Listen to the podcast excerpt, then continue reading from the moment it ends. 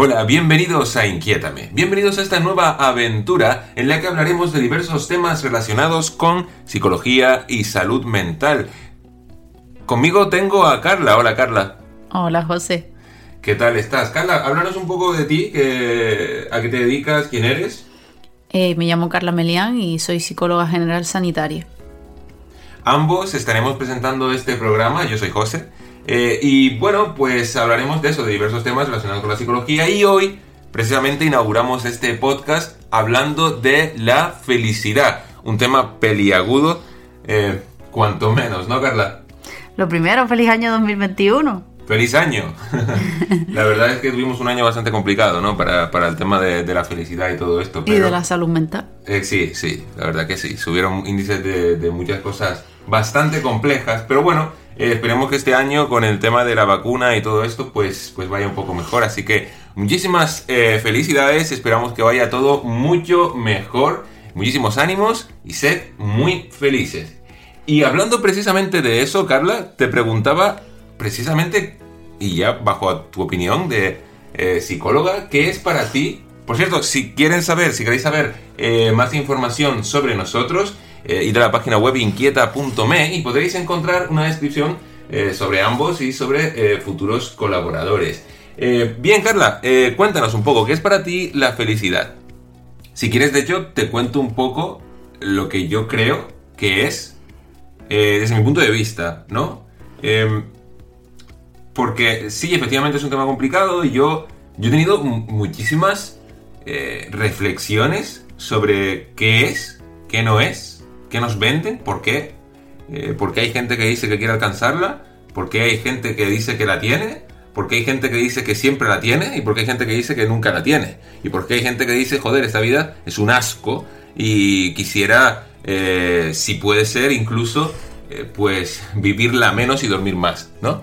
Y, y, bueno, ha sido muy complejo, pero he llegado, al menos desde mi punto de vista, a ciertas conclusiones, por supuesto, no definitivas, pero, pero sí que creo que, la felicidad es, es un conjunto de suma de momentos, ¿no? si pusiéramos todos los momentos en los que a lo mejor somos felices, o estamos bien, estamos a gusto, y a lo mejor restáramos los momentos en los que somos, eh, estamos peor, ¿vale? Estamos menos felices, pues a lo mejor nos da una, una, especie de proporcionalidad matemática de si, si, lo somos o no, pero no es tan fácil, ¿no? Entonces, yo creo que la felicidad radica en esos pequeños momentos en los que disfrutamos y en los que somos felices. Y creo que esos pequeños momentos son los que alimentan los momentos en los que no lo somos. Entonces, por ejemplo, a lo mejor hay gente a la que no le gusta el trabajo, ¿no? Y bueno, a mucha gente no le gusta el trabajo, ¿no? Porque incluso hay veces que nos dedicamos a cosas que, que no estudiamos o, vemos luego que lo estudiamos y no nos gusta. Pero en cualquier caso, hay gente que no le gusta, por ejemplo, el trabajo, o que no está a gusto con su relación o cosas así, y no son felices. Luego hay un momento en lo que haces algo que te gusta mucho. Puede ser deporte, puede ser cantar, puede ser guitarra, puede ser eh, dar un paseo. Y yo creo que precisamente esos, esos momentos en los que estás bien y estás a gusto son esos momentos que refuerzan tu bienestar. Y creo que en ese bienestar que se refuerza con esos momentos se crea tu felicidad. No creo que sea un estado permanente ni mucho menos, sino que es un estado que fluctúa, pero que se retroalimenta de esos momentos que son guays. Bueno, yo creo que me voy ya entonces. Muy bien, o sea, más o menos yo creo que eso es un compendio de, de, momentos en los que estamos bien. No hace falta que la felicidad sea algo estable, eh, muy permanente en el tiempo, porque los humanos al final somos entes dinámicas y tenemos nuestros momentos de todo tipo. Creo que también hay que... La felicidad también es ser coherente con uno mismo y no censurar las emociones que a lo mejor consideramos que no forman parte de la felicidad, porque también para ser felices merecemos y debemos permitirnos ser tristes, tener miedo también, porque es normal, y, también estar enfadados con algunas cosas, ¿por qué no? De hecho, una de las claves que sí veo bastante en terapia es que hay muchas personas que al censurarse o reprimir algunas emociones, porque más o menos en la cultura en la que vivimos hoy, y muchas veces también por cultura familiar incluso, hay emociones que están vetadas en casa o en el propio país, ¿no? Por lo menos en, España. Y por ejemplo, vemos familias en las que las emociones normales son las neutras, una emoción neutra, o la emoción de la ira. Hay muchas casas en las que la tristeza está vetada, no existe o pretende no existir.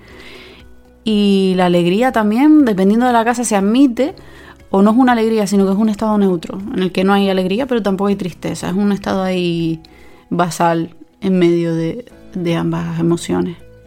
A mí me confunde muchísimo el estado neutro. No, no lo entiendo, ¿no? Porque em, entiendo que el estado neutro es no estar bien, pero tampoco estar mal, justo lo que acabas de decir.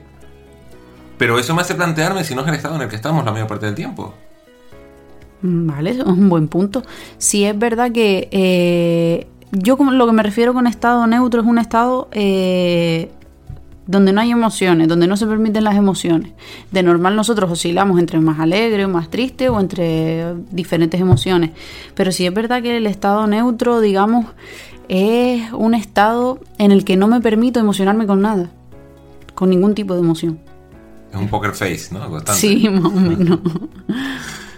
Vale, vale, qué curioso eso. Yo, sí, que, sí que he visto también que, muchas personas eh, en mi trabajo, eh, pues, eh, bueno, en el entorno en el que me muevo, ¿no? Al final, pues sí que lo reprimen, ¿no?